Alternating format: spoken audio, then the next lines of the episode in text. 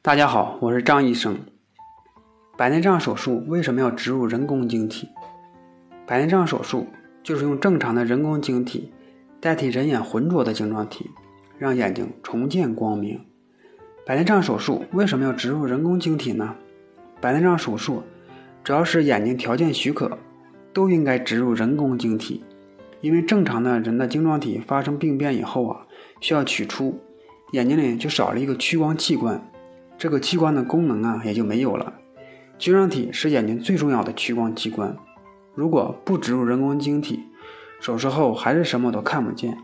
与没有做手术的时候啊没有太大的区别，就失去了手术的意义。如果不植入人工晶体，相当于造就了一个高度的近视眼睛，相当于一个一千多度的近视眼，只有戴上一千多度的镜子才能看清楚东西。而且呢，视野比较小，自己旁边的东西啊都看不见，镜片又厚又沉又不方便。不戴眼镜就什么也看不见了。术后三个月内什么也看不清，并且由于缺少了一个器官，造成了眼睛内部的空间增大，容易引起视网膜脱离，尤其是高度近视的患者更容易发生视网膜脱离。因此，植入人工晶体。是最大限度的维持了眼睛的正常的生理结构，将术后发生并发率的并发症的几率降低到最低，而且生活方便，看不出做过手术，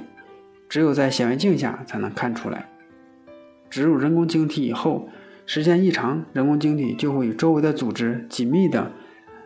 结合在一起，没有外伤等意外的情况都不会发生移位，所以。术后半个月以内啊，患者不要轻易的低头，一周内绝不能低头，以防止晶状体移位。人工晶体是种高科技产物，目前最常用的人工晶体是用聚甲丙烯酸甲酯制成的，具有很高的通透性，在眼内无蜕变现象，没有刺激作用，生物相容性很好，并且在材料内加入了紫外线吸收剂。防止紫外线射入眼内，对防止紫外线的损伤有很好的作用，并且可以在眼内安全的存放几十年而没有退化现象。根据有关的资料表明，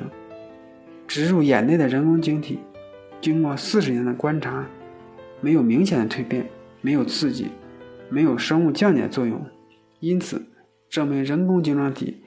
至少可以管用四十年以上。